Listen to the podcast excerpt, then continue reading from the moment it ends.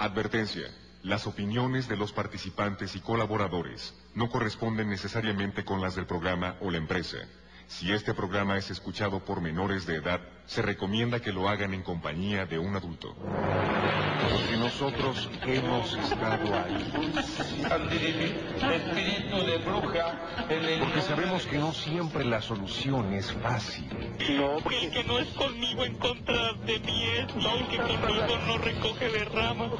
Porque conocemos de raíz a los especialistas. El demonio es una figura que ha aparecido en todas las culturas no es una figura cristiana. Documentaremos todas esas experiencias que no tienen lógica alguna con Georgina Avilés e Ignacio Muñoz. La mano peluda, investigación.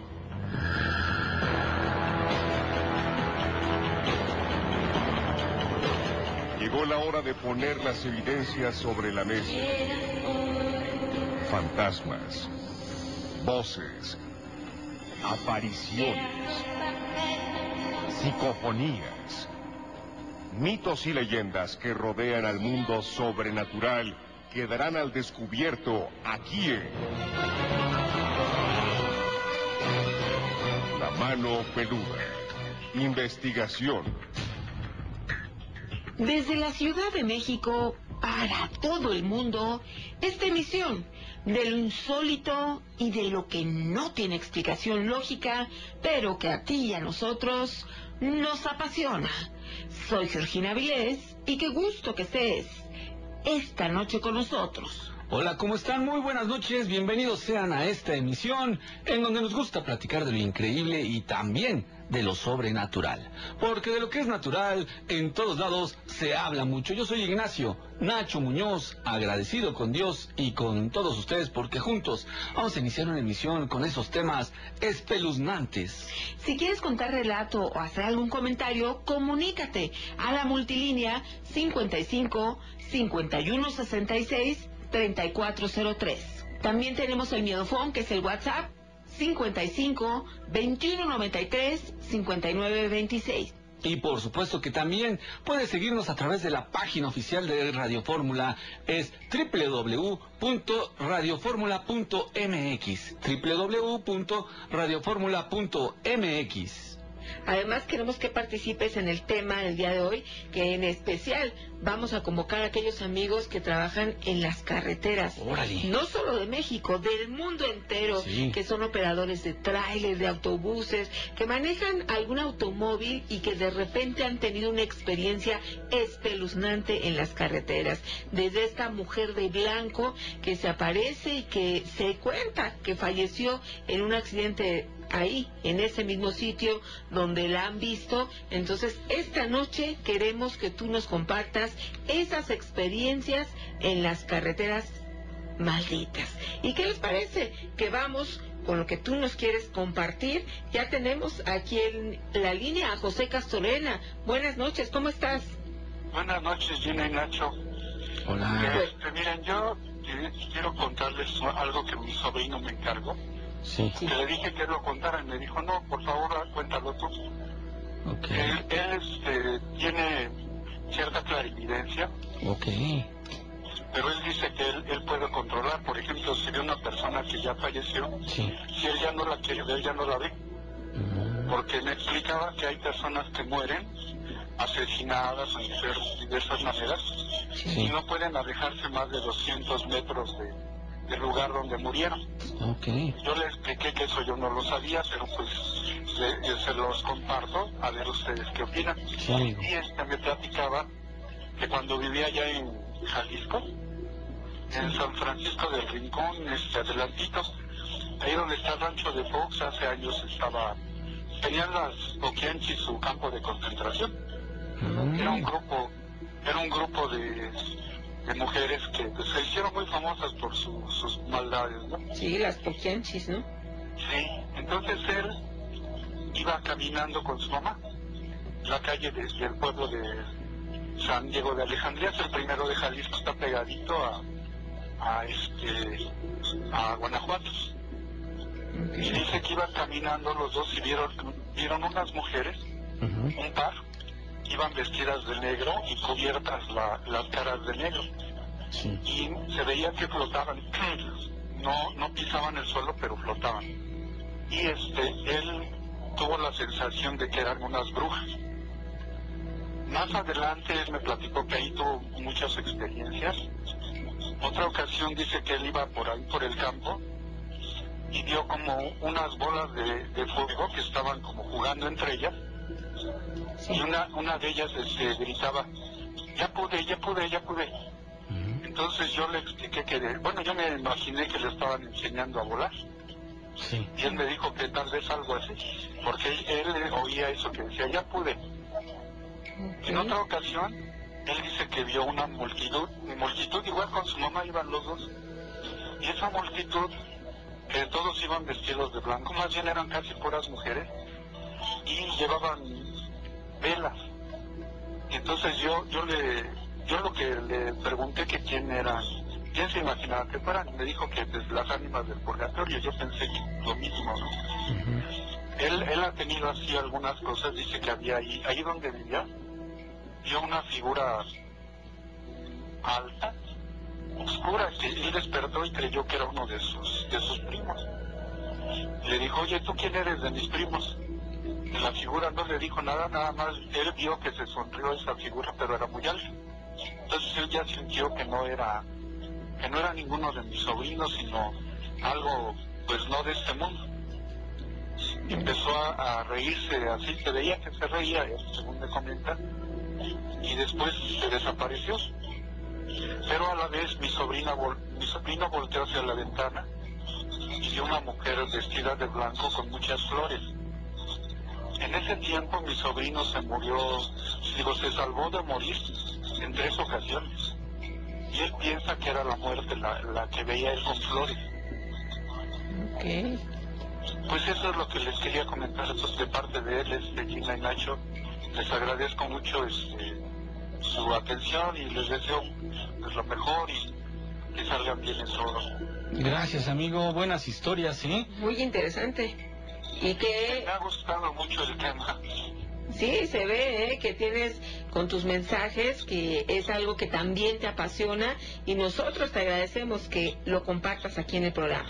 A mí me encanta mucho lo que ustedes cuentan porque uno aprende. Por Sí. ejemplo, de mi sobrino yo no sabía eso que una persona no puede alejarse más de 200 metros de donde murió. Un dato interesante que nos podría también aquí ejemplificar el hecho que vemos en donde falleció el tema de hoy, por ejemplo, Sí, en las las carreteras, donde falleció esa persona es comúnmente donde se ve esta aparición y concuerda con lo que tú nos estás diciendo. Pues muchas gracias, este, que Dios los bendiga y pues mucha suerte en todo siempre. Gracias, Igualmente amigo. para Que estés ti. muy bien. Hasta Gracias. luego. Hasta luego. Fíjate, breves estas historias, pero muy contundentes, Muy, muy. sí, sí, sí. También le damos la bienvenida a Ciudad Juárez, Coatzacoalcos, a Culiacán, Durango, Guerrero, La Paz, Mazatlán, a Poza Rica también, Tabasco, Tijuana, Tampico, Querétaro, Aguascalientes también está con nosotros. Claro. Y por supuesto cada uno de los lugares de aquí de la Ciudad de México donde los peludomaníacos habitan las 16 alcaldías también aquí de la, de la capital. Bien dicho, Gina, las 16 alcaldías y qué bueno que se puede hacer este enlace a nivel mundial porque también transmitimos vía internet. Así que amigos, muchísimas gracias. Desde luego que vamos a continuar con estas historias de las carreteras. En un ratito, en un ratito más, ya Gina me dará la indicación a qué hora lo podemos hacer. Les voy a leer un fragmento de una historia que a mí cuando nos la narraron aquí al aire me impactó. Y después de, no sé, quizá 18 años, volver a encontrar esa historia, pero ahora plasmada en un libro de texto, me dejó triplemente boquiabierto. Ya en un ratito, en un ratito se las voy a leer porque me llamó mucho la atención, ¿eh? Exactamente, Nacho. Y bueno, ¿qué les parece que nos vamos a una pausa? Y aquí, mira, Iturbide, Nacho, está respondiendo a través del miedofón Sí. que tú comentaste. Guárdenlo, en, guárdenlo el número en los contactos. Ajá. Iturbide nos escribe y nos dice, yo ya los tengo registrados. Así Bien, que pues, hermano. están dentro de mis contactos y esto nos parece perfecto. Y entonces tú también, si quieres contar un relato, contar una experiencia, mandar texto, una fotografía, de esta manera lo puedes hacer a través del Miedofón y estas imágenes las vamos subiendo a Instagram, que es Miedoteca, y entonces incluso, ¿te acuerdas que... ¿De qué sirve que lo tengan en el teléfono? Pues que de esta manera ustedes en cualquier momento nos pueden mandar un mensaje, un audio Así es. y entonces vamos a tener ya ese contacto directo con ustedes. Además- o sea, acuérdate que el Ujú. Miedofón está con acceso a las 24 horas. Entonces, de repente, puedes grabar ese relato en un ratito que tengas y nosotros lo vamos a ir intercalando dentro del programa. Y fíjate que se me está ocurriendo una dinámica. A lo mejor, bueno, ya les diremos. El primero que nos mande, no ahorita, es un ejemplo. El primero que nos mande un WhatsApp, el primer WhatsApp que traiga esta leyenda, se va a llevar X cosa. Ya les iremos diciendo, vamos a hacer varias mecánicas. Entonces, por eso lo debes de ya tener listo para que en el momento que se requiera, ¡fum! de volada nos contestes. ¿Cómo ves? Exacto, Nacho. Y hay algunos sitios específicos de las carreteras que hoy vamos a comentar donde hay apariciones de estas sombras, mujeres y fantasmas en general. ¿Qué te parece? Que te reportas al Miedofón 55 2193 5926. Porque la verdad se esconde bajo la leyenda. La ponemos al descubierto aquí en La Mano Peluda. Investigación.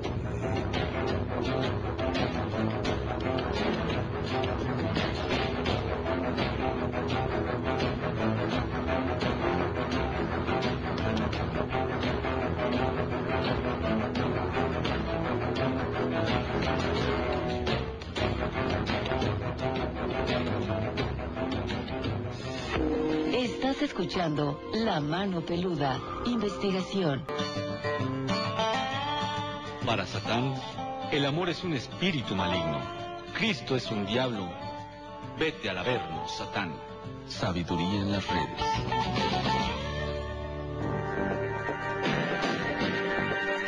Porque distinguimos al mundo sobrenatural. La Mano Peluda. Investigación.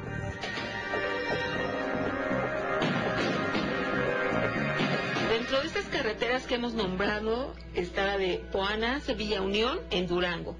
También Mitla hacia los Mixes, eh, también la carretera Antigua México-Cuernavaca, entre muchas otras en las que se han registrado muchísimos accidentes después de la aparición de seres espectrales.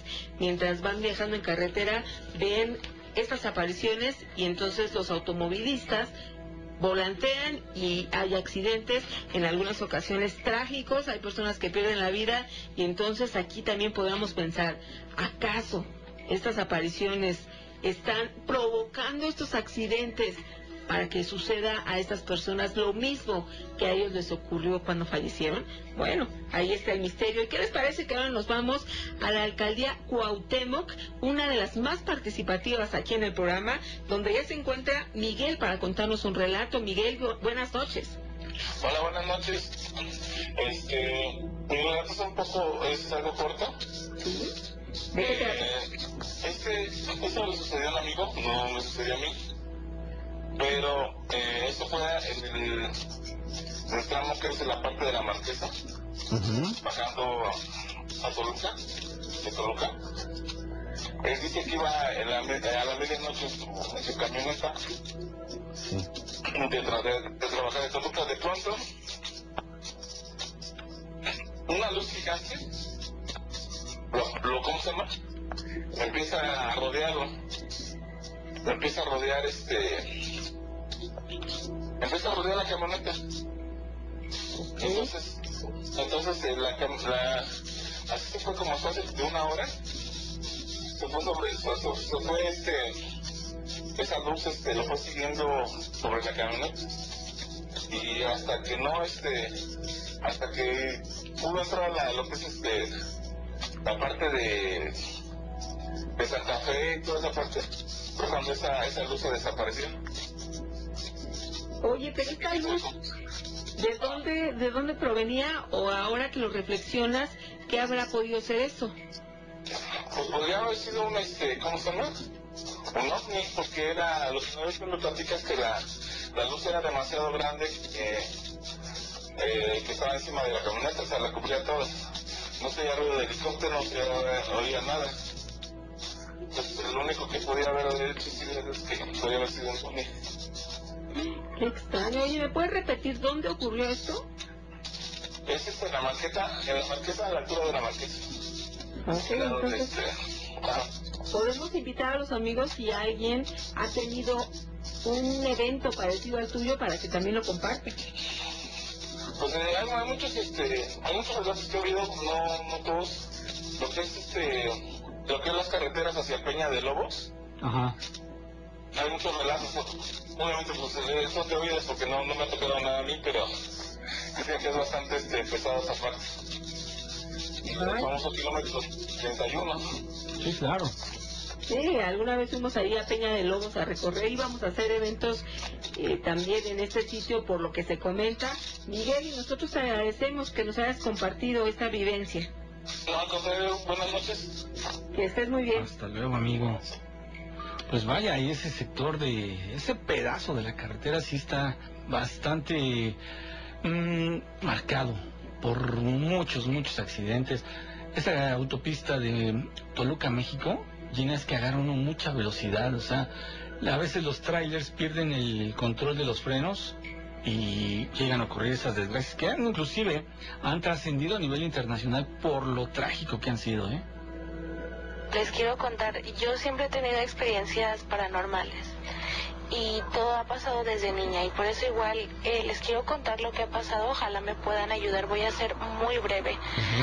Bueno, eh, resulta que cuando yo tenía aproximadamente unos 10 años, estábamos jugando en la azotea de mi casa. Mi casa antes no tenía construcción, o sea, no tenía otro nivel, solamente era de un piso, bueno, o sea, de planta baja.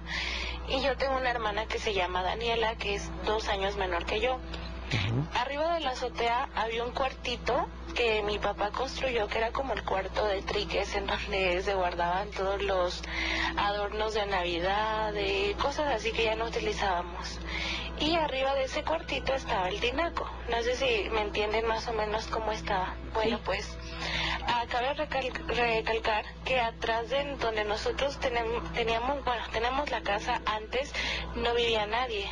Y los vecinos de al lado los conocíamos y eran personas adultas, o sea, no, no, no tenían niños a los lados y atrás la casa, pues les digo que era un terreno así baldío.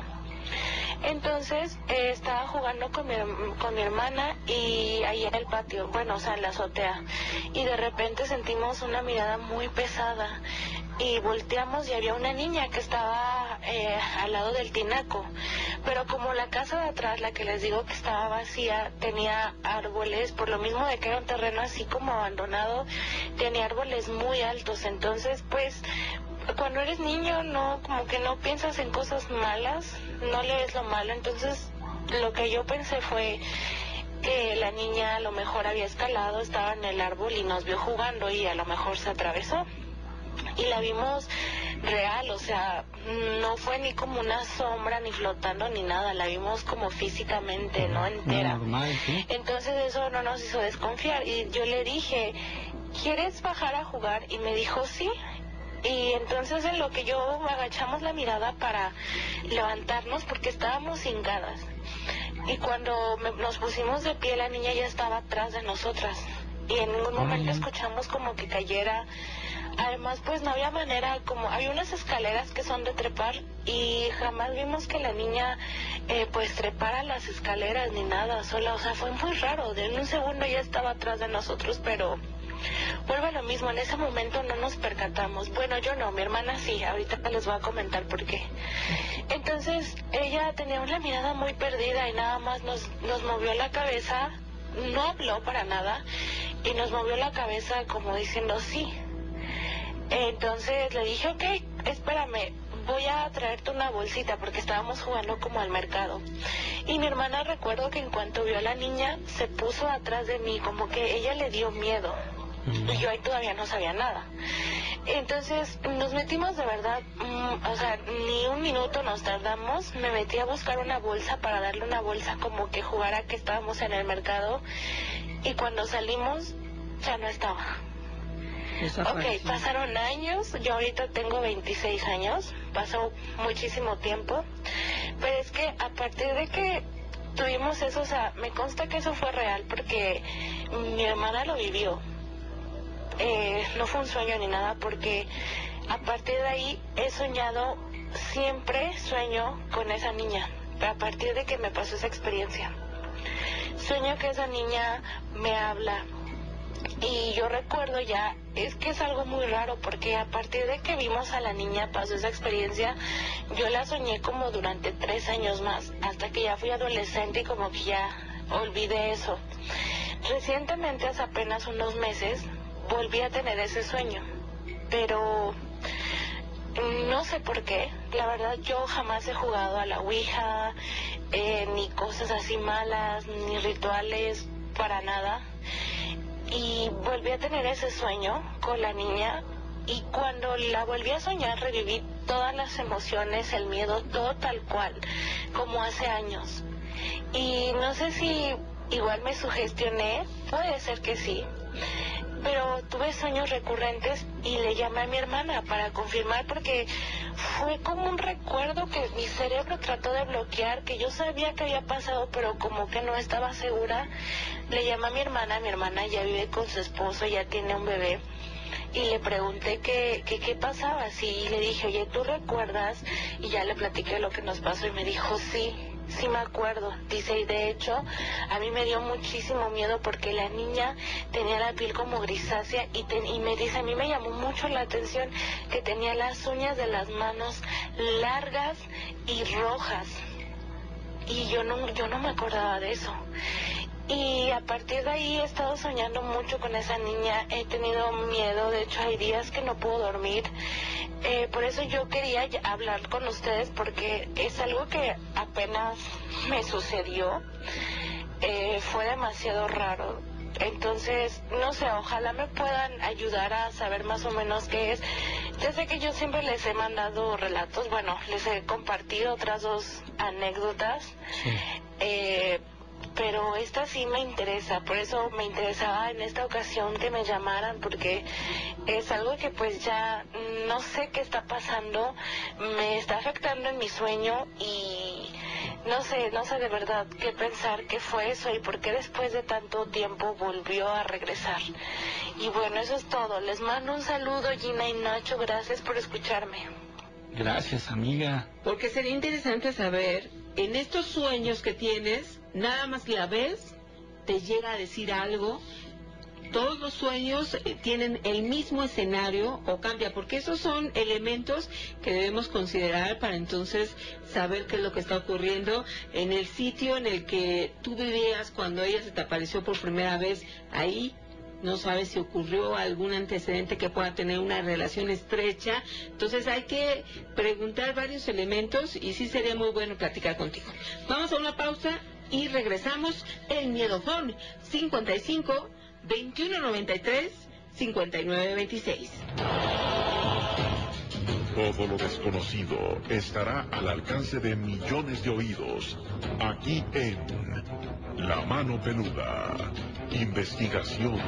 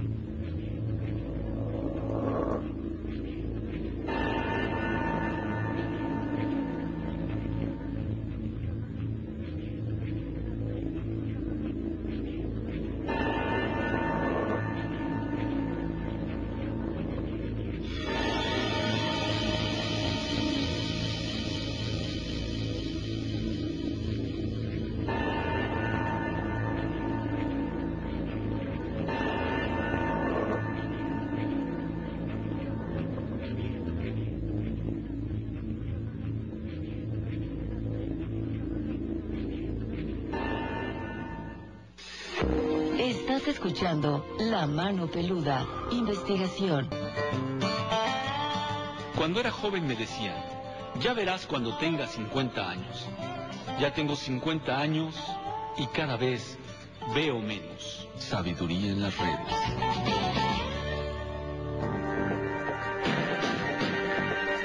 Porque distinguimos al mundo sobrenatural. La mano peluda. Investigación. Continuamos con estas experiencias que tú nos estás diciendo. Ya tenemos aquí en la línea a Carla. Buenas noches. Buenas noches. Queremos eh, que tú nos platiques algo con los peludomaníacos y de qué se trata. Bueno, lo que pasa es que yo quiero platicarles un poquito, a lo mejor muchos se identifican con esto. Yo trabajo pues mucho lo que es espiritual, yo trabajo con energías pues algo pues realmente fuertes. Y digamos que mi despertar espiritual sí fue pues bastante largo dentro de lo que cabe pues sí, bien tenebroso porque lo inicié desde muy temprana edad, entonces el escuchar, el ver, el sentir, sí fue algo bien fuerte, bien pesado, porque muchas de las ocasiones yo, pe- yo llegué, yo llegué a pensar que realmente estaba, estaba loca, que estaba enferma, eh, y pues desgraciadamente, pues no, como yo no tenía quien contarle, pues me la boté yo sola, ¿no? Entonces este, fue así como que bien difícil porque me- no tenía amigos, todo el mundo me tiraba loca. Entonces, este, el tener visiones, el poder hacer viajes astrales, el poder escuchar y saber lo que está pasando en otro lugar, pues era una experiencia así bien, bien, o bien traumática porque yo pensé que estaba loca, yo pensé que tenía un problema psiquiátrico, o sea, realmente, pues yo me consideraba una persona normal, porque pues nadie me decía que era lo que, lo que tenía. Entonces, eh, pasó el tiempo, pasaron los, los meses, los años, pasó mucho tiempo y llega a mis manos el tarot y comienzo a estudiar tarot y digamos que las visiones y todo esto empezó, empezó a aplacarse más, pero seguía yo teniendo los desprendimientos de doblamientos, eh, seguía yo luchando contra entidades, llegué a pelear con varias entidades en, en otro plano, por así decirlo, y que comencé a, a practicar la hechicería y digamos que ahorita ya lo controlo mucho, realmente hoy me dedico a la destrucción total de brujerías, yo me dedico a la destrucción, a los desamarres, a las limpias, depuraciones, despojos, quebrantamientos, todo eso que tiene que ver con destrucción de maleficios, yo todo eso me dedico. Entonces ahorita eh, realmente involucrarme con el tarot y los caracoles y todo lo que tiene que ver con pues con las mancias me ha traído como una tranquilidad porque realmente sí he luchado con con entidades muy fuertes y sinceramente es algo que no se lo recomiendo a nadie y si alguien tiene un don, si alguien tiene la capacidad o tiene la facultad de ver, sentir y hacer magia, la verdad es una decisión bien difícil porque tienes que tomar una decisión entre lo que vas a hacer y qué es lo que viene adelante. Y la verdad sí, sí ha sido muy difícil. ¿Qué opinión, todo esto. Carlita, tienes acerca de aquellas personas que tienen una necesidad quizá afectiva, que quieren hacer un amarre y esto, ¿tú lo recomiendas? ¿Tú qué sabes del trabajo espiri- espiritual?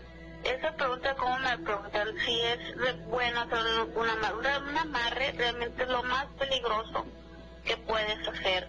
Es lo peor que tú puedes hacer cuando quieres que alguien esté contigo. Porque, ¿qué pasa con el amarre? O sea, realmente siempre te, te muestran el lado positivo, el lado bonito, el lado hermoso, pero el lado negativo nadie te lo dice. Tú te estás amarrando espiritualmente a la persona.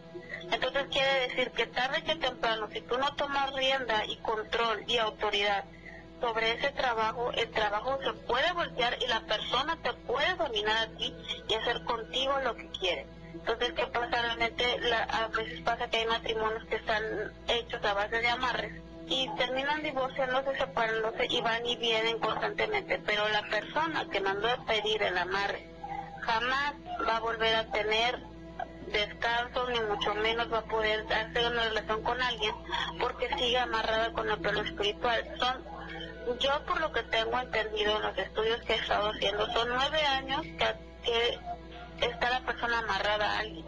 Son nueve años. Entonces en esos nueve años eh, pueden ocurrir muchas cosas, pero realmente cuando los trabajos se voltean, son nueve años, como pueden ser nueve años de bendición con tu trabajo, como pueden ser nueve años de maldición, literal, nueve años de maldición que no vas a tener a nadie, que no vas a ser feliz y que vas a perder todo. Realmente yo no le recomiendo a nadie que haga un amarre. Y si alguien hizo un amarre hace poco, pues esperemos y nuestro poder celestial nos ayude, ¿verdad? Pero por favor, si alguien quiere hacer un amarre, no lo hagan. No se lo recomiendo. Es muy peligroso y hay muchos estafadores y mucha gente que amarra a la gente con, con entidades de bajo astral y es lo peor que puede estar pasando. Eso es lo que les puedo comentar Oye, amiga, seguramente tú, al declarar que haces eh, bueno, deshaces brujerías, te has hecho de muchos enemigos, sobre todo esos que se dedican a las magias, ¿no? A, las artes oscuras. ¿Cómo confrontas esto, amiga? ¿Cómo lo, combates? Bueno, yo, pues, cada que siento que me están atacando, yo tengo que hacerme un previo, tengo que alistarme, tengo que tener mis... Yo trabajo mucho con espíritu de justicia, trabajo con las valquiras, trabajo este, con entidades muy fuertes, que otros que no los puedo mencionar. Pero cuando alguien me está atacando, eh, literal yo veo a la persona, se me ha aparecido, aquí se me han aparecido brujos. Yo ocupo mucho lo que son la simbología, por ejemplo, el tetragamantón. Realmente es una de mis herramientas, las demás pues realmente no las puedo comentar. Pero yo ocupo mucho, yo me baso mucho en la naturaleza, en el poder del universo, en las energías, en lo que pasa alrededor y realmente yo cuando estoy trabajando, cuando yo estoy haciendo algo fuerte, aquí es como si fuera un atrayente, o sea, aquí se nos han venido a acusar desde nahuales, brujas, duendes, todo el tipo de, ser mitológico que realmente existe, pero que mucha gente eh, cree que son pues, ficción, pero realmente sí existe. De hecho, aquí donde yo vivo este, hay personas que son nahuales de sangre natural, o sea, de sangre, o sea, son genuinos, entonces he visto su transformación, eh, los he sentido y realmente los he mirado y si son, son, unas, son unos seres o son unas personas transformadas realmente en algo monstruoso y sinceramente no, no les recomiendo a las personas que trabajan eh, con estas cosas si no tienen conocimiento no se metan más, no jueguen a Ouija, no jueguen cosas que no, no conocen porque realmente es algo bien peligroso, aparte que estamos viviendo en un tiempo donde todo el mundo agarra la magia y agarra las energías como si fueran un juguete. Y desgraciadamente todos los días están muriendo personas endemoniadas, personas embrujadas, personas que realmente son víctimas de, de brujería. Okay. Es muy peligroso. Sí, claro. Oye, amiga, ¿y tú cómo aprendiste esto? Bueno, realmente el don, yo soy vidente natural, yo traigo esto ya desde muchísimo tiempo. Esto viene parte de, mi abuela, de mi abuela era vidente, entonces eh, digamos que mi trayectoria siempre ha sido pues muy, tiene una vida muy solitaria, realmente eh, no cuento con familia. Y eso también me ha traído mucho, mucha calma porque yo no, no, no puedo estar cerca de alguien porque siempre estoy escuchando o lo que está diciendo, lo que está pensando, lo que hizo, lo que no. Entonces, el, el escuchar el mundo exteriormente es bastante difícil. ¿Y cómo me di cuenta? Me di cuenta porque se van guiando. Los, Yo trabajo con tres seres. Yo tengo tres seres muy fuertes y con mis amigos, conmigo siempre están. Y ellos siempre me estuvieron hablando en diferentes idiomas hasta que pude entenderlos. Entonces, eh, realmente fue el dejar mi trabajo, porque yo tenía un trabajo estable, y saber que no puedo continuar, porque yo por más que quería regresar a mi trabajo, o me enfermaba, o me accidentaba, o pasaba algo, y rebotaba otra vez, y regresaba otra vez a hacer magia, regresaba otra vez a rascar. Entonces pasó el tiempo, y por medio de los sueños, empecé a tener muchos sueños, empecé a tener viajes astrales que realmente yo no sabía cómo regresaba porque eran unos viajes súper pesadísimos. Sí. Y me empezaron a mostrar todo lo que está con este rollo del virus, con todo esto, realmente a mí me han mostrado muchas cosas. Y el que que yo los exponga, que yo los diga al mundo, realmente sí puede tener un impacto fuerte. Y no solamente yo, somos muchos que tenemos visiones fuertes sobre este detalle del virus. Y realmente, pues si nosotros lo decimos y los exponemos, pues simplemente uno nos están empezando a matar. Desgraciadamente, eh, ya han habido varios compañeros eh, que han sido víctimas del sinato por esto. Porque nosotros estamos queriendo ayudar y decir la verdad, decir lo que realmente es. Y están queriendo acabar con nosotros. Yo por eso me mantengo en el anonimato. No salgo de mi casa, no porque no quiera, sino porque realmente allá afuera está más peligroso que estar dentro de tu casa. Realmente afuera está el peligro, pero en, lo espiritual, o sea, no tanto físico, sino allá afuera realmente sí está el enemigo, pero más que nada para nosotros que tenemos, como dice, como la facultad o como la gracia de poder mirar más allá.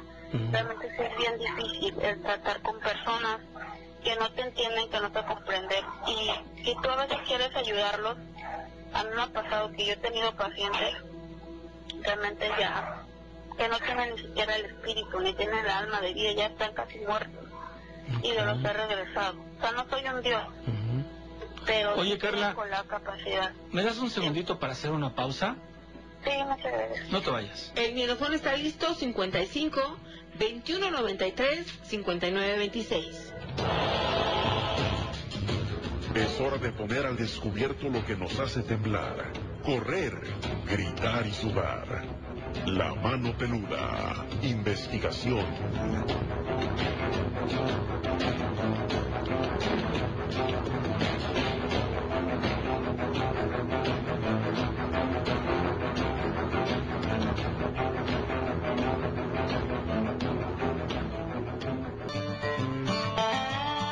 Siempre estás en mis sueños. Ya es hora de que estés conmigo. Sabiduría en las redes.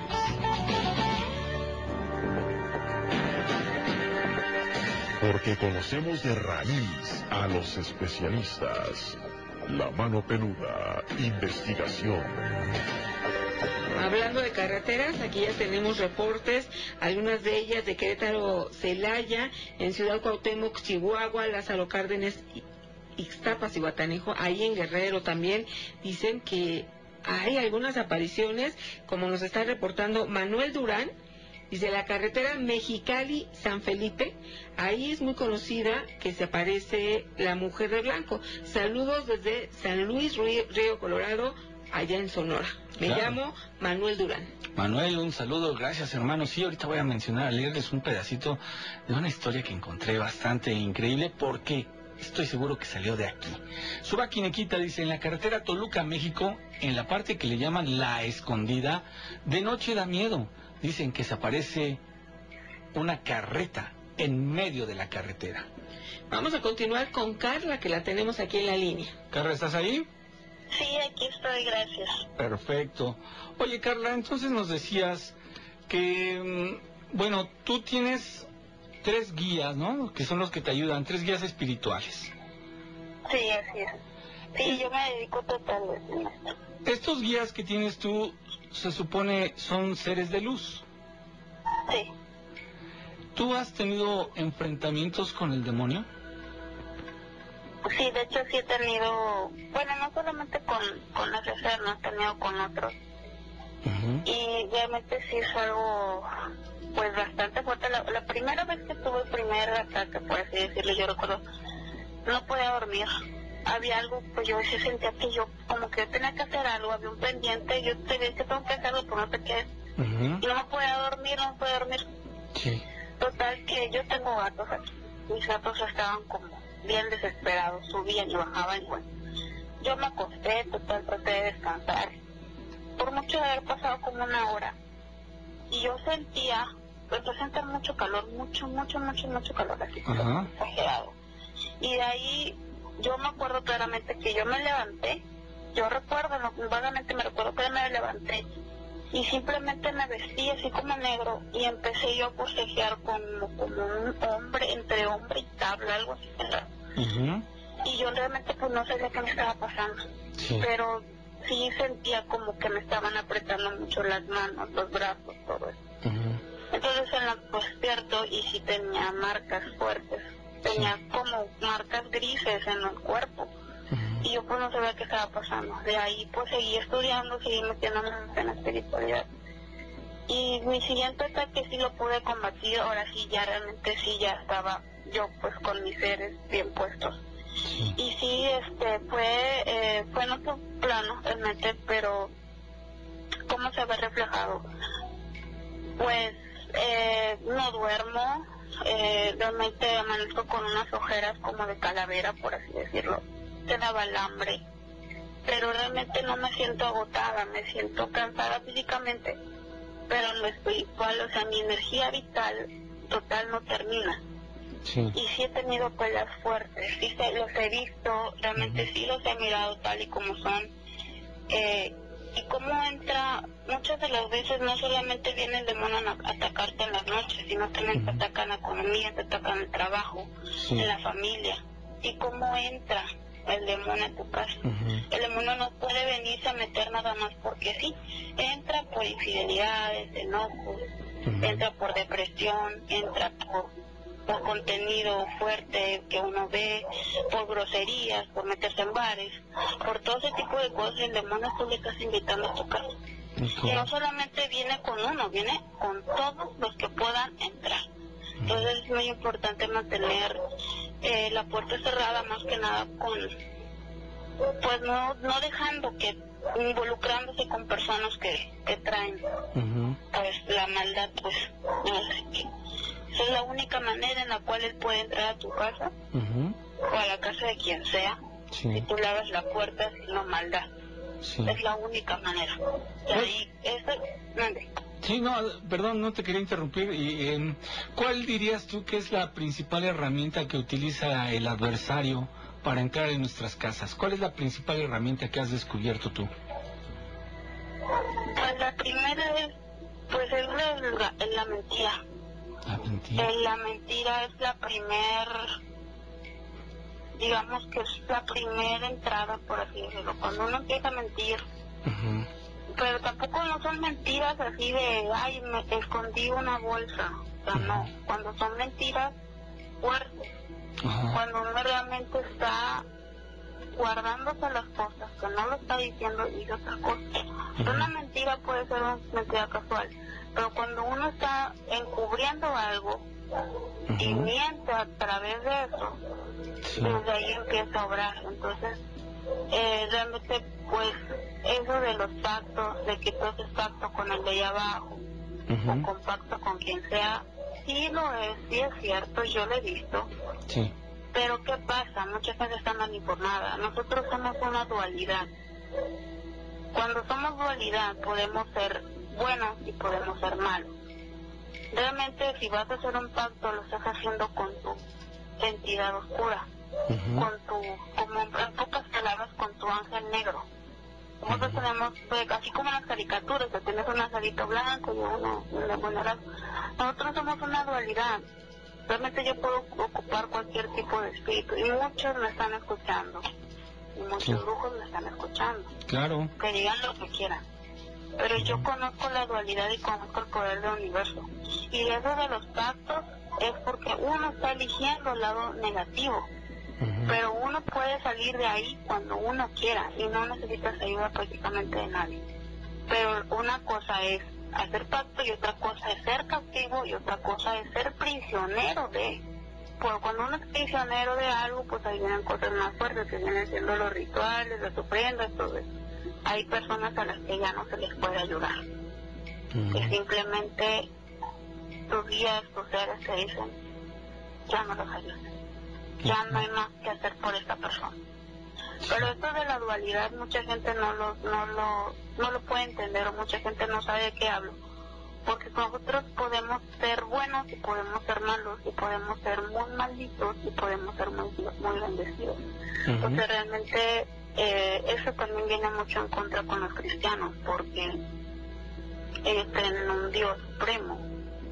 Sí, claro, un Dios existe, alguien hizo todo esto, pero ellos le echan mucho la culpa al diablo. Entonces, ¿de dónde viene el diablo? ¿De dónde viene? Por eso nosotros somos dualidad. yo no me quiero atrever a decir grandes cosas porque al rato van a venir a, a querer escapar vivo aquí, pero realmente eh, hay mucha entre Dios y Satanás ahí. Claro, siempre, amiga. Carla, ¿tú te consideras, te consideras bruja blanca? Bueno, yo me considero una persona que puede manejar energías. Yo más que nada hago, eh, yo trabajo mucho con el universo. A mí si me piden hacer algo oscuro lo hago. Pero yo me considero una persona que hace trabajos por justicia. Así me podría yo catalogar como una persona que trabaja por justicia. Ni blanca, ni oscura, pero sí muy justa. Ok, Carla, pues nosotros te agradecemos que nos hayas compartido esta experiencia de vida que tienes y que también da ilustración a todos los amigos que nos están escuchando. No, pues yo encantada y pues ya hay cualquier cosa que necesiten, ya pueden contactarme. Ok, que tengas excelente noche. Igualmente, cuídense mucho, gracias. Hasta luego. Y nos despedimos de todas las plazas de la República Mexicana que en este momento, momento cortan transmisión. Los esperamos en nuestra próxima emisión. Y para los demás lugares, pues continuamos después de la pausa. El Midofón 55 2193 5926. Se pone al descubierto aquí en La Mano Peluda, investigación.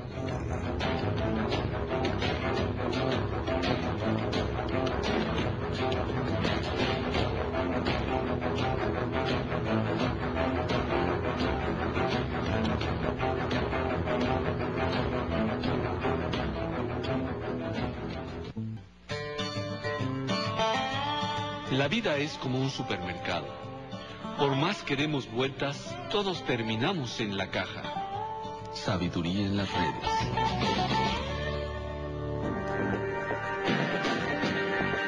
Porque tenemos mucho que decir. La Mano Peluda, investigación. Nacho, estoy en Iztapalapa, cerca del Cerro de la Estrella. Estoy viendo hacia el cielo y se están viendo varios objetos voladores en diferentes direcciones.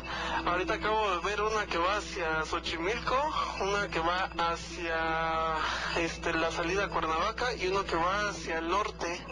Van en diferentes direcciones, son puntos elevados. Ahí si alguien más lo ha visto, pues informen. Sí, esto es muy importante que cuando estemos en la transmisión y alguien pueda checar algún fenómeno, nos dé el dato para de esta manera convocar a que los peludomaníacos nos digan si también lo están observando. Y entonces en esta ocasión nos dice nuestro amigo allá en Iztapalapa, si tienen oportunidad, salgan, chequen, verifiquen, incluso si pueden tomar una fotografía, nos encantaría que la compartieran. Inclusive mi amigo Daniel Romo me compartió este fin de semana, Gina, 60 fotografías de algunos objetos voladores no identificados que él pudo captar en, con su cámara. Ahí tengo las fotos, Gina, te las voy a enseñar para que tú también las cheques y no me dijo si podíamos compartir algunas ahí en, Instagram, pero sería muy bueno, mi querido Daniel, que nos dieras chance de subir una o dos, porque están muy buenas, ¿eh? Están buenas esas fotos. Aquí Mayra Ma- Madrid nos mandó también una imagen en el cielo que se ve bastante extraña y ella nos pone, quizá es un ovni, también lo vamos a subir y tenemos ya aquí en la línea a Isabel que nos quiere contar un relato. Isabel, ¿cómo estás? Hola, buenas noches. Buenas noches, Isabel, ¿desde dónde nos escuchas? De Tulancingo Hidalgo. Ay, bienvenida, ¿y qué nos quieres platicar? Hay dos relatos muy cortitos, pero hoy me dieron miedo. A ver, ¿De queremos qué se oír. trata? Ah, mira, cuando era yo niña, jugábamos al bote-bote. Bote, bote. Aventar el bote y, acá- y para encontrar a los amiguitos. Ah, ok, le llama, bueno, en otros lugares bote pateado, ¿no?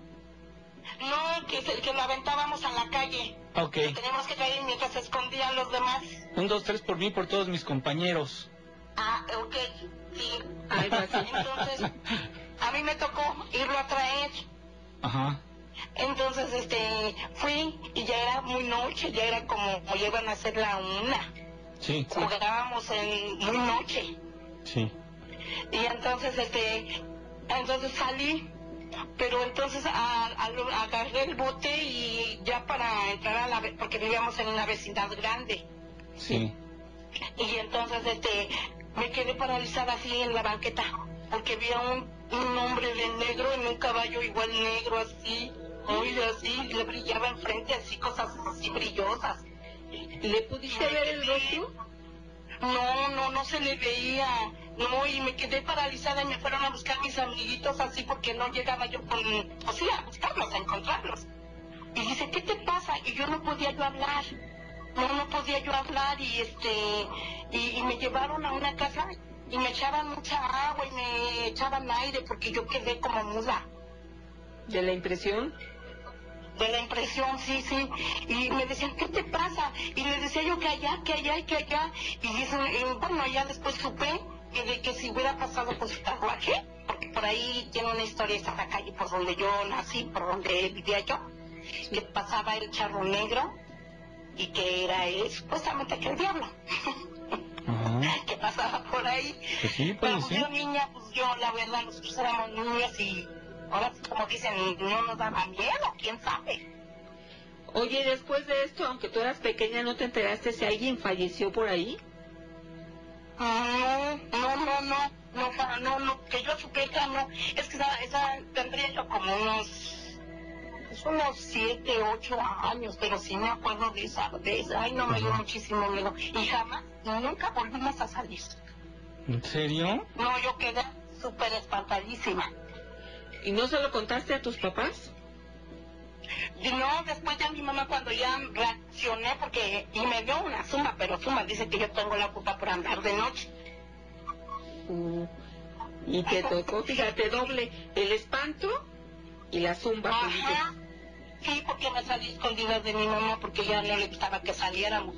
Pero nosotros ya chamaquitos de la vecindad nos juntábamos y pues nos poníamos a jugar. Ándale, fíjate, entonces se te apareció este charro en eh, su... El jinete negro, ¿no? El jinete, ¿no? Ajá. El charro Sí. negro. No, yo quedé pero súper espantadísima. Yo no quería yo salir a la calle. Decía mi mamá, vete a traer unos cerillos, X cosas así a la tienda. Yo no, yo no voy. Que vaya mi hermano, porque yo no voy. Si es de noche, no salgo. muy asustada. ¿Mandé? Si es de noche, no salgo, le dijiste a tu mami. No, no, para nada, para nada. Y sí, le conté a mi mamá. Jugando, no es bueno andar jugando esta noche. Mira. Esta noche sí. Oye, Isa, Sí, dices que tienes dos, que tienes dos experiencias. ¿Y cuál es la otra? Ah, la otra le voy a contar. Una vez estaba yo lavando así y ya, eh, sí, noche, pero no tan noche no soy, pero sí ya eran como las nueve o diez de, de la noche. Como yo trabajaba, pues llegaba yo a medio lavar y entonces tenía que salir a un patio. Así, y ya me daba miedo, pero pues tenía yo, o sea, la necesidad era que tenía yo que lavar. Sí. Entonces, este, estaba yo así lavando y pasa una lechuza así, ay, dije, ay, mamacita linda. Y, y, y, ¿viste? Y yo, pues dije, se lamenté, ¿no? Se lamenté, ¿no? Entonces, este, pero, des- pero, ¿sí me escucha? Sí, sí. claro. Ah, y después ya me dio una, una sensación así horrible, horrible, horrible. Y este, y llega, llega mi esposo y, le digo, oye, porque para eso, pues yo cuando me casé con mi esposo llegó con, con su hijo, con un niño pequeño. Entonces me respetaba de mamá. me respetaba de mamá. Entonces, este, decía, le decía yo, ¿sabes qué? Dile que se venga, dile a Fermín que se venga, porque yo presiento que algo le va a pasar. Así, viendo la lechuza y me metí en la casa, eso, eso se me vino así bien feo, así presentí feo, así. Y dice, no, ¿cómo crees? Dile, le digo, no, dile que se venga, dile que se venga, porque yo presiento que algo malo le va a pasar. Ay, ¿cómo crees? Mira, le voy a matar, pero para que no digas pero, no, ¿cómo crees? Le digo, no, no sé, pero dile que se, se venga, pero entonces este le marca, le marca, dice, mijo, dice, dice, tu mamá dice que te vengas porque presiente que algo te va a pasar. Dice, no, papá, yo escuché su llamada, yo estaba yo ahí. No, papá, dile a mi mamá que estoy bien, ya voy a salir de trabajar y este, y este, ya voy a, ya me voy con mi tía, ya, ya, ya me lo me voy.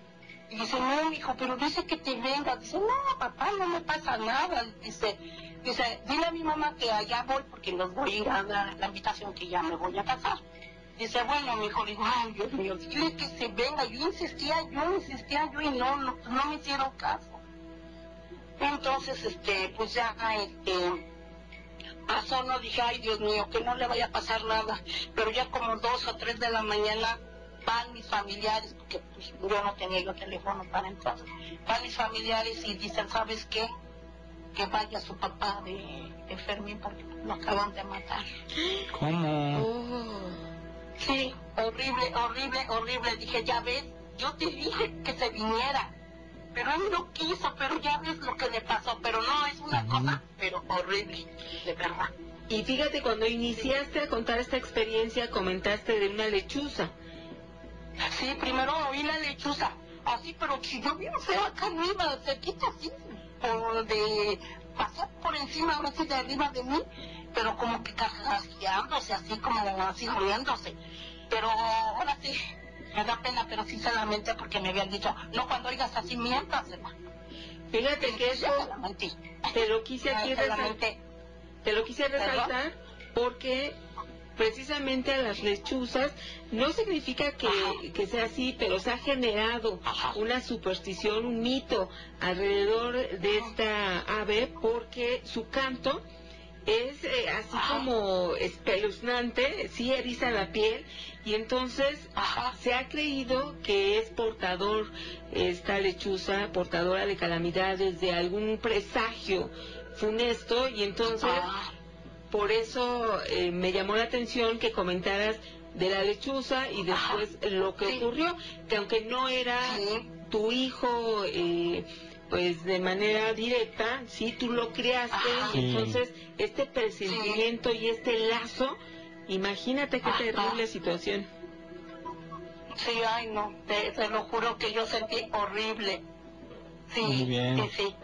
Pues muchas no, gracias. pero hasta eso que no sentí escalofrío, o sea, así como dije, no, sino que simplemente lo vi y dije, ay, no, y se lamenté. Y ya después, ya para, cuando ya terminé, porque, no, bueno, sí me dio algo de miedo. Y me metí luego, luego. Ya había yo terminado, pero cuando lo escuché, y me metí luego, luego, y después al poco ratito, fue cuando ya empecé a decirle, dile que se venga, pero que ya se venga. Y tú no me creyeron y lo mataron. Ah, ok, caray. Isa, te damos las gracias por haber compartido estos dos relatos y Ay, muy, muy chiquitos. Ah, otros, pero mejor después porque están muy largos. Claro que sí, Isa. Vamos No, a estar en contacto. Que tengas excelente noche. Muchas gracias. Que Hasta estén bien. luego. Igualmente. Vámonos a una pausa y regresamos al Midofón. Está listo. Comunícate 55 21 93 59 26. Conocemos la leyenda y la hacemos realidad. La mano peluda. Investigación.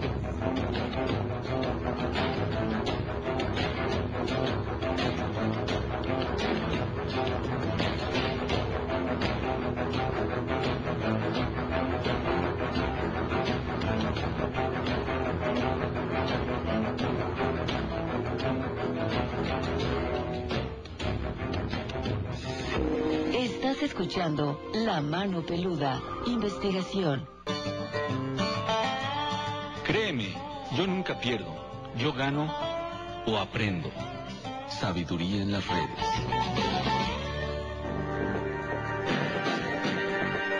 Porque sabemos que no siempre la solución es fácil. La mano peluda. Investigación.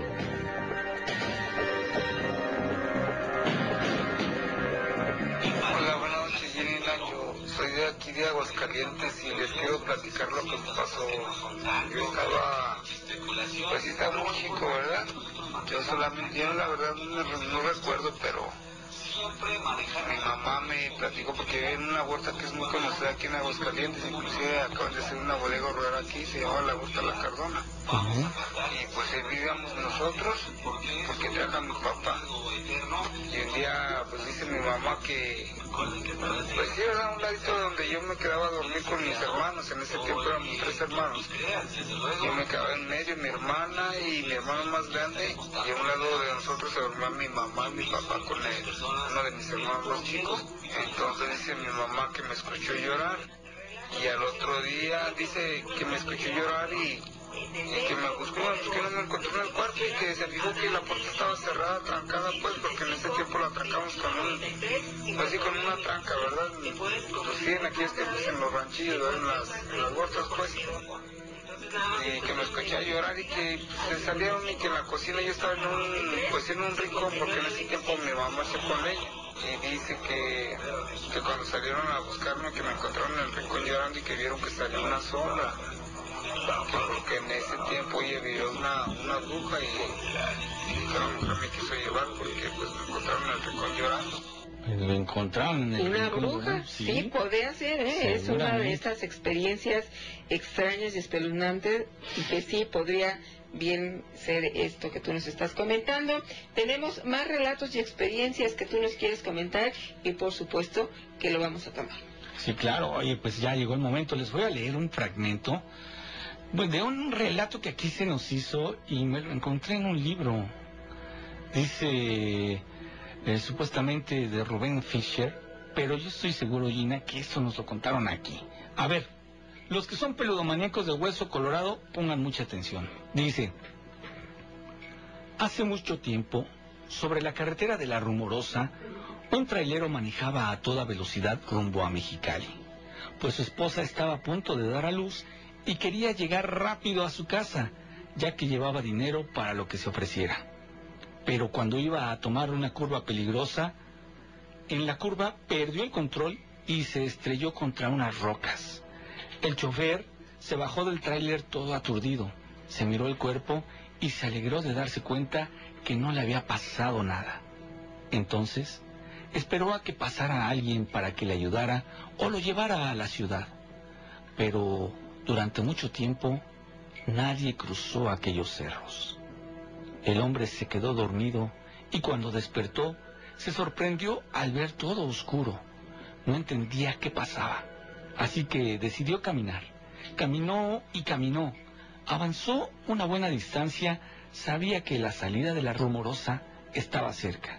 Sin embargo, cuando se dio cuenta, se encontró en el mismo lugar del accidente. A los tres días, hallaron el camión, pero no al conductor. De él no se supo nada. Hasta que en una ocasión, años más tarde, un muchacho se detuvo porque un hombre le hizo señas. Amigo, me llamo Francisco Vázquez y necesito con urgencia que mi mujer reciba un dinero porque va a tener un niño. Yo no puedo ir, mi tráiler se descompuso y no lo puedo dejar aquí. Sí, señor, con gusto se lo llevaré, contestó el muchacho. Solo dígame dónde vive su señora. El hombre le entregó un papel en el que anotó la dirección y el nombre de su esposa. Al despedirse, el joven sintió que un escalofrío le recorría la espalda, pues al darle la mano, el señor estaba tan frío como un muerto. El muchacho no le dio importancia, subió a su tráiler y se encaminó a la ciudad de Mexicali. Al día siguiente, fue a buscar a la señora, pero no la encontró. Alguien le dijo que ya no vivía ahí, que hacía tiempo se había cambiado. Sin darse por vencido, preguntó en varios lugares, hasta que por las señas del papel, una anciana le indicó dónde vivía.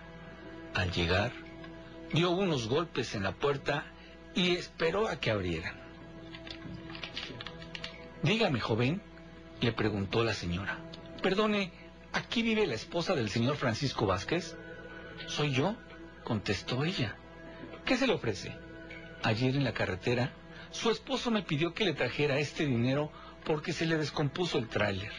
No puede ser, lo interrumpió la señora tapándose la boca. Mi marido murió hace cinco años. Al muchacho le temblaron las piernas y le dejó el dinero a la señora que se puso a llorar y se fue para su casa todo asustado, Cuando llegó, apenas había cerrado la puerta, descubrió frente a él al trailero de la carretera y brincó espantado. Sentía que una fuerza extraña lo invadía. Gracias, amigo, le dijo el muerto con voz cavernosa mientras desaparecía. El joven podía escuchar los latidos de su corazón y tardó un buen rato en recuperarse de la impresión. Tiempo después, al platicar con unos amigos, se enteró que el trailero ya se había aparecido a otros hombres, que no habían cumplido con el encargo del muerto, por eso se les fue secando el cuerpo hasta quedar como esqueletos. Ahí está. Ustedes me van a decir si esta historia del trailero en el Cerro de la Rumorosa no es algo que aquí escuchamos. Historias muy semejantes, pero de verdad espeluznantes, como vecina. Sí, que además está publicado, fíjate, en un libro aquí en México, eh, un libro de primaria. Entonces, bueno, estos relatos que siempre son espeluznantes. Hola, buenas noches, ¿cómo te llamas? Bueno, bueno. Sí, bueno, ¿me escucha? Ah, sí, ya, perfecto. ¿Cómo te llamas? Alejandra. Alejandra, bienvenida. ¿Desde dónde nos escuchas? De la Ciudad de México. ¿De qué alcaldía para ponerle palomita? Iztacalco. Perfecto, en Iztacalco. Entonces, esta noche ya tienen en el programa su palomita de asistencia. ¿Y qué nos quieres platicar?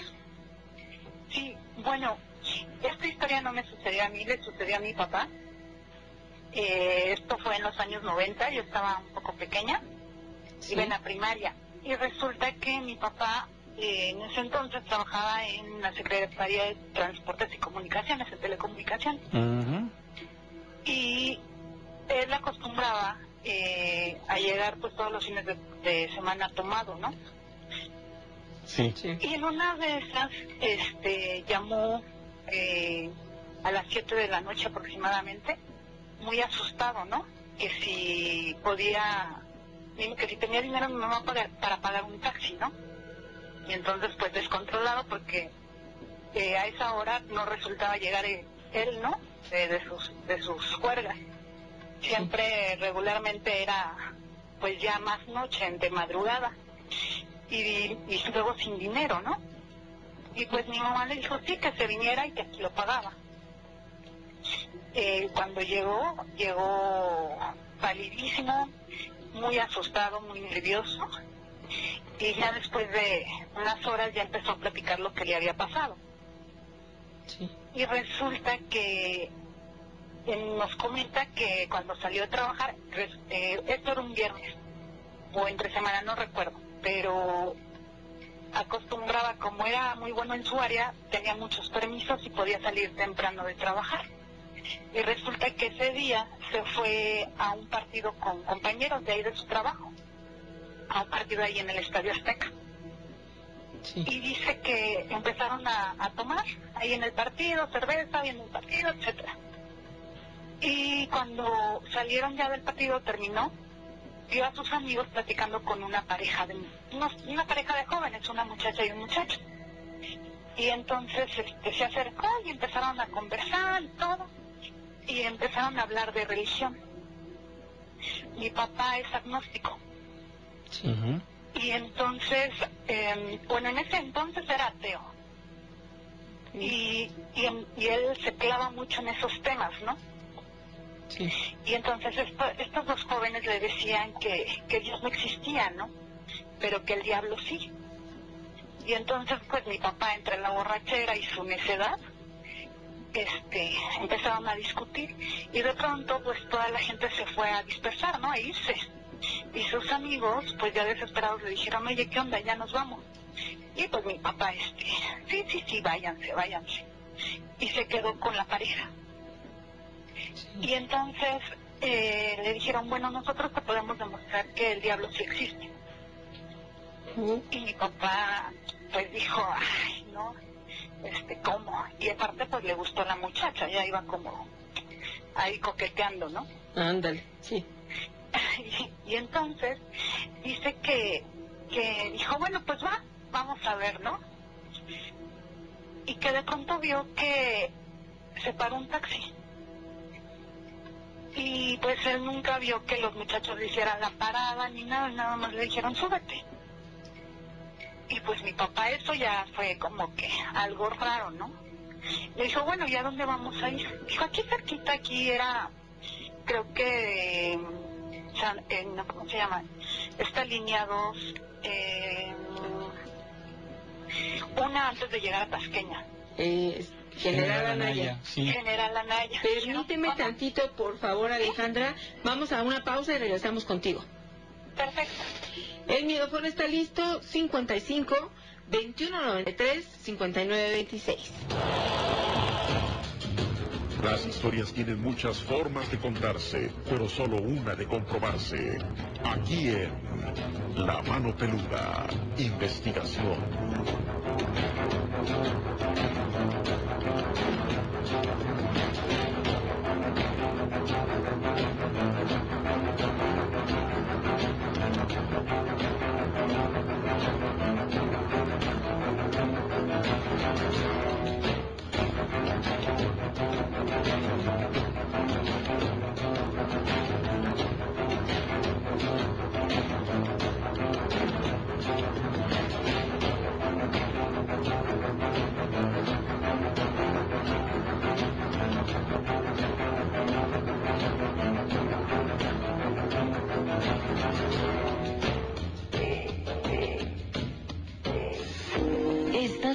Escuchando La Mano Peluda, investigación. El tigre y el león pueden ser los más fuertes, pero el lobo no trabaja para el circo. Sabiduría en las redes.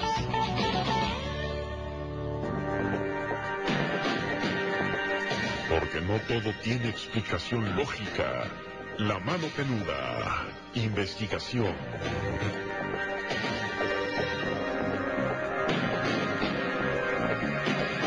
Saludos a Raimundo Pérez, que siempre está presente aquí también. Fíjate que en la carretera Lázaro Cárdenas, Ixtapas y Guatanejo, ahí los, a los automovilistas han visto a una mujer, a una mujer fantasma.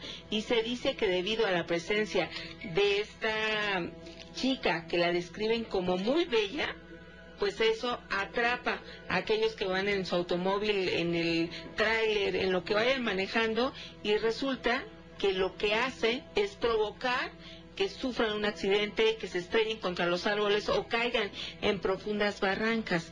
Quienes ya conocen la leyenda hacen caso omiso de esta figura fantasmagórica para evitar verla y no sufrir algún accidente. La mujer fantasma falleció decapitada cuando viajaba con rumbo a Ciguatanejo. La, la sepultaron en su tierra de origen, sin embargo, su energía dicen que se quedó impregnada en la cinta asfáltica. Bueno, pues ahí está, tenemos en la línea a nuestra amiga Alejandra, ¿estás ahí? Aquí sigo. Ok, entonces nos comentabas de la estación General Anaya, ¿verdad? Sí, ahí quedaron en que pues estaba cerca y que según ahí le iban a demostrar que el diablo no existe. Ok. Y entonces mi papá dijo, bueno, pues vamos, ¿no? Y entonces se sube, se sube al auto, al, taxi, y pero a él se le hizo extraño eso, ¿no? De que llegara el taxi sin que le hubieran hecho parada ni nada, pero aún así se subió. Y ya en camino, pues ven que ve él que no, no van como a esa dirección, sino que van rumbo a, al sur, ¿no? Más a, más a la Cusco, más a esa área, pues no sé si Xochimilco nada, y él ya se empieza, pues, a asustar, ¿no? Claro. Y, y entonces, eh, de pronto, pues, dice, este, anda, quiero orinar, ¿no? Este, podemos, podemos parar, este, tengo ganas de orinar. Y se baja. Pero con él se baja el muchacho. Y el muchacho pone la mano entre la chamarra, como si tuviera un arma. Y pues mi papá todavía más asustado. Hijo, ya, ¿cómo me, cómo me zafo de esto, no? Sí. Y ya que, que, pues ya él maquinando cómo se iba a poder escapar, ¿no? Entonces ya este termina, se vuelve a subir, se sube este, este muchacho, y en una de esas, este, pues van, van ya más, mucho más lejos, ¿no? Ya llevan bastante camino y resulta que todavía en la zona conurbada, yo imagino que era, pues sí, en la parte de, pues yo no sé si es Xochimilco porque él no reconoce la zona, ¿no? Él, él ya estaba tan espantado que ya no, ya no sabía por dónde estaba, pero sabía que estaba por esa área, ¿no? Por el sur, a Jusco, este lejano, pero todavía conurbado, y ve un, se, para el coche porque hay un semáforo y ve gente. Y entonces en una de esas eh, agarra y se, se zafa de, se escapa, se abre la puertezuela y se, se echa a correr, ¿no? Sale y se echa a correr. Y pues eso sería pues toda la historia, ¿no? Llegó aquí y, y todo espantado. Yo creo que esto era más una como secta, este, antes que otra cosa, ¿no? Pues fíjate qué bueno que se pudo zafar porque no sé las intenciones que llevarían estas personas y lo que hubiera podido vivir tu papá, ¿no? Terrible, me imagino. Sí, él, él es muy escéptico, él de hecho no cree mucho en estas cosas, eh, pero esa parte, e- esa historia sí le, le impresionó bastante ese hecho y pues a nosotros pues más al escucharlo y al verlo así porque él siempre ha sido como muy este valiente no en esas cuestiones no Claro y sí. vez sí lo vi bastante vulnerable Oye, y al pasar del tiempo, ¿qué opina de ese evento tu papá? este ahora justamente hace unos meses lo platicábamos y él lo considera ya ahora sí ya es agnóstico ya ya cree en Dios no sin pertenecer a ninguna religión pero él sí cree que haya sido una secta Fíjate. Sí, algo así, porque fue muy extraño. Claro muy sí. extraño todo. Bueno, O sea, pues, ya- y, y y después, o sea, ya al lunes siguiente les preguntó a sus amigos que quiénes eran ellos, ¿no? Y entonces los amigos le dijeron, no, pues esa pareja se nos acercó. O sea, ni los conocemos. Se nos acercaron y empezamos a platicar. Ah, ok, nada más fue una coincidencia, o sea, no tenían una relación, no los, no se conocían con aquellas No. personas. Sí, muy, muy extraña esa, esa historia. Tal vez no es mucho de, de, de fantasmas ni nada de eso, pero pues No. iba relacionado con esa cuestión, ¿no? De, Claro, mucho de misterio, mucho Y misterio. hay que estar alerta porque estas experiencias nos sirven para si alguien en algún momento puede vivir algo similar, que esté muy atento. Sí, ¿podría contar algo que me pasó a mí? Es muy cortito. Claro, que sí. Ale. ¿Sí? Sí, Bueno, hablando de eso, en, en una, cuando yo iba en la vocacional, tendría 17 años, me invitaron a una lunada al Ajusco, justamente. Y en el Ajusco, pues ya íbamos como 30 personas, la mayoría pues menores de edad. Habría un, grupo como de 6 o 7 personas que eran ya adultos, ¿no? Bueno, veintitantos, 30. Y entonces resulta que estábamos ya en la lunada, serían como las 9 de la noche. Y los más grandes, ya en la parte plana, plana de la Jusco hasta arriba, este, los grandes decidieron ir a comprar, pues no sé qué cosa al pueblo. Y nos quedamos pues los jóvenes, ¿no? Y entonces pues ya escuchando música, la fogata, etcétera, pero yo empiezo a detectar como flamas, este, bueno, llamas a lo lejos en un, en un montículo, ¿no? Sí.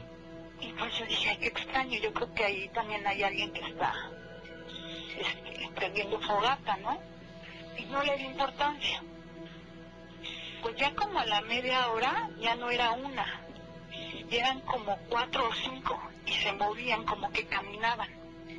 Y ahí sí fue cuando me empecé a asustar, ¿no? Y ya este, le dije a mis amigos, oigan, ya vieron esto.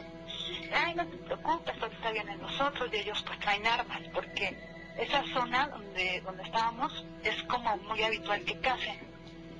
Hay Ah. mucho cazador.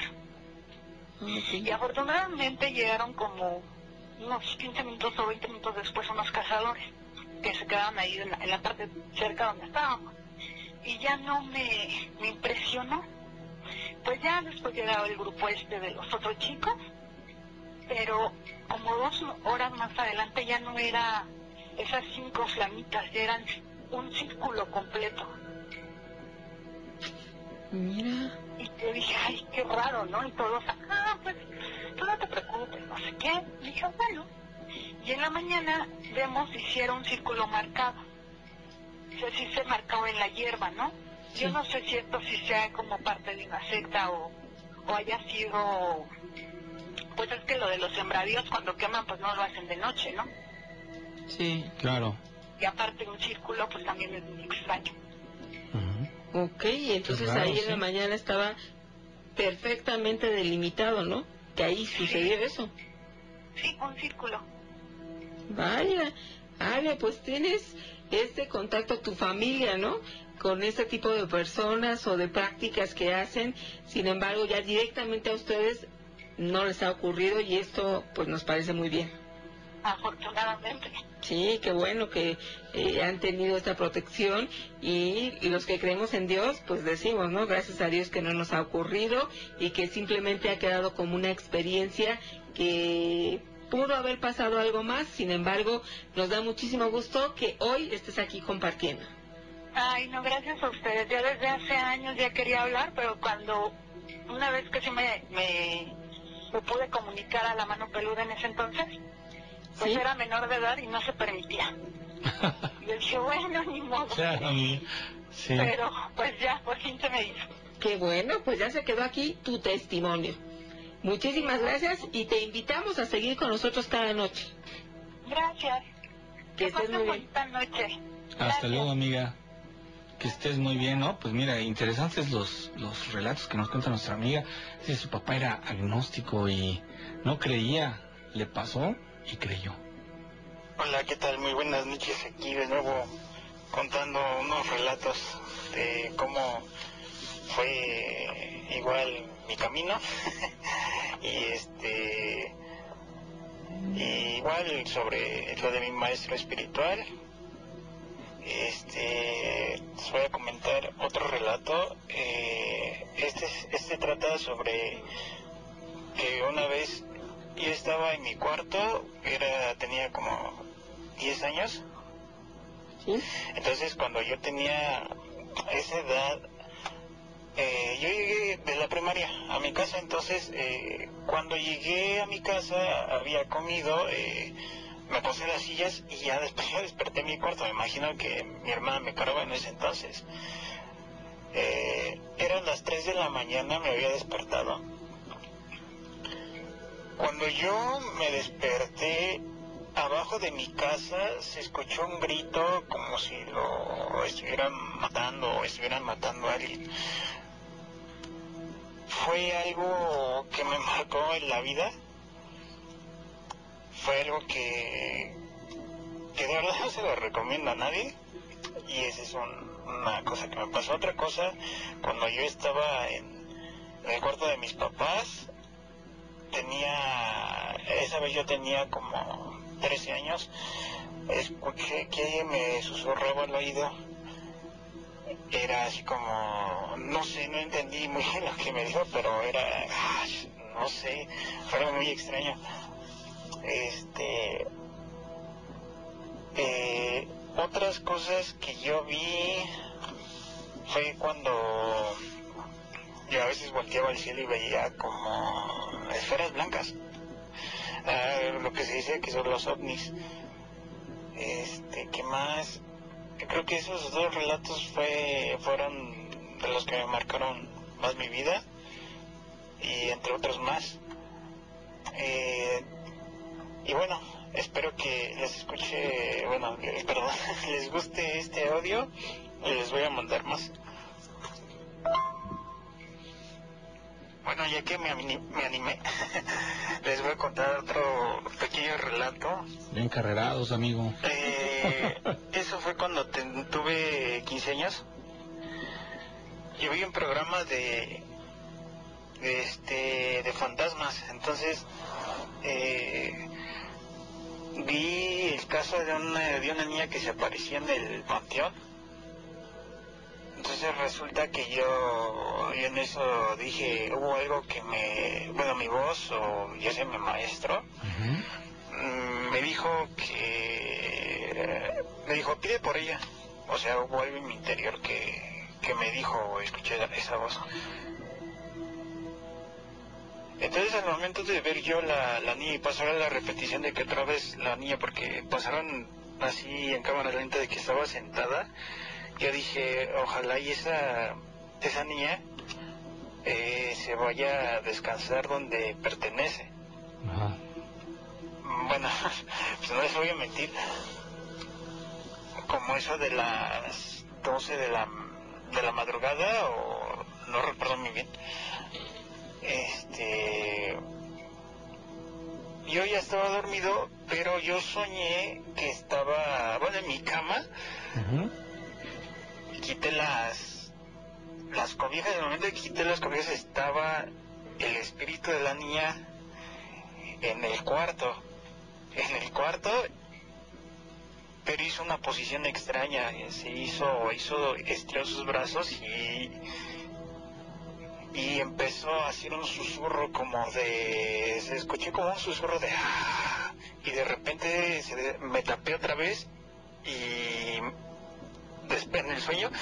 Después destapé otra vez me destapé con las cobijas y ya ya este ya no la vi fue algo muy extraño que, que me animé a contarlo muy bien y bueno esos tres relatos se los dejo eh, espero que, escuchen mis otros relatos que, que mandé y que tengan bonita noche.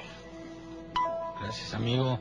Pues sí, imagínate nada más cuando una persona dice, no, pues entras a la casa y ves la figura de una niña.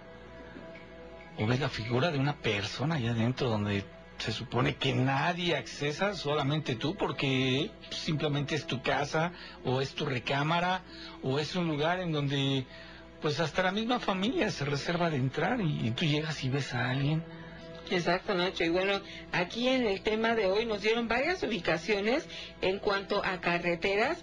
Nos dicen también que la carretera de Carapan a Uruapan, a la altura de Paracho, Michoacán, existe otra historia de drama y muerte.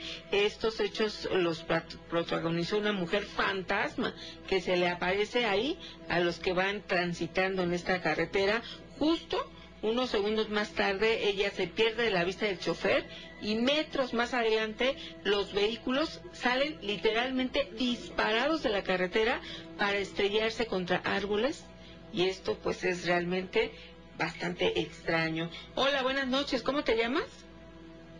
Hola, soy Subaki. Subaki, estamos en la recta final y queremos escuchar un relato. ¿De qué se trata? Eh, hace rato de lo que hablaban de los amarres y todo eso. Sí una tía que les había contado. Eh, ella empezó a andar con, con una persona que ya era separada, pero su esposa, el señor Giselle, que era una bien rara, este, que la señora según le hizo algo a, a mi tía, supuestamente. Porque ella era, pues, entre comillas, normal y todo, ¿no? Pero de repente ella decía que había una persona, o sea, desde que empezó a andar con ese señor, la persona, la ex de, de su pareja le dijo, que ella, su cuenta corría, pues que no la iba a dejar ser feliz, y que se acordara de ella, y que le iba a hacer la vida imposible, y no manda cosas y la amenaza horrible. Y nosotros así como que pues no pasa de donde que la amenace, ¿no? Pero resulta que empezó ella a sentir cosas. Decía que había una persona que se dormía con ella en las noches, cuando no estaba su, su nueva pareja, este, que le hablaban, cosas muy feas. De hecho, decía, decía, decía, no sé, no, que, ay, ¿cómo les puedo explicar? Que sentía como que ya otra cosa, pero era una, era como un ente que ella sentía, pero que siempre que estaba sola así se le, se le acercaba y que le dijo a la señora, la señora que la amenazaba, que hasta que no lo dejara que no se iba a sentir bien, que no sé qué y pues parece que quiero que sí porque sí se dejó del señor pero era una cosa horrible y se enfermó. De hecho le pasaron muchas cosas en ese tiempo. Le dio una parálisis facial perdió trabajo decía que, que la asustaban. De hecho una, una noche nos habló en la nos habló como a las 11 o 12 de la noche. Nos había dicho que había algo con ella que, que no que no se sentía bien. Pero fue muy, muy raro porque cuando ella nos llamó, hasta la llamada se le cortaba. Pero era una cosa muy fea. Y luego nos decía, este, recen por mí, recen por mí. Pero cuando decía esas cosas, se le cortaba así la, la llamada. De verdad que su mal se le fue el día que dejó a su pareja. O sea, yo Mm. creo que sí le hacía algo. Porque fue muy claro, ¿no? Sí, Sí, fue notorio. demasiado.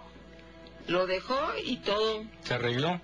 Todo se compuso. Todo se Entonces, pues sí, yo creo que sí hay, existen cosas y como dicen, el, como, como dijeron hace un momento, que sí el mal sí existe y es peor cuando, cuando lo hacen así.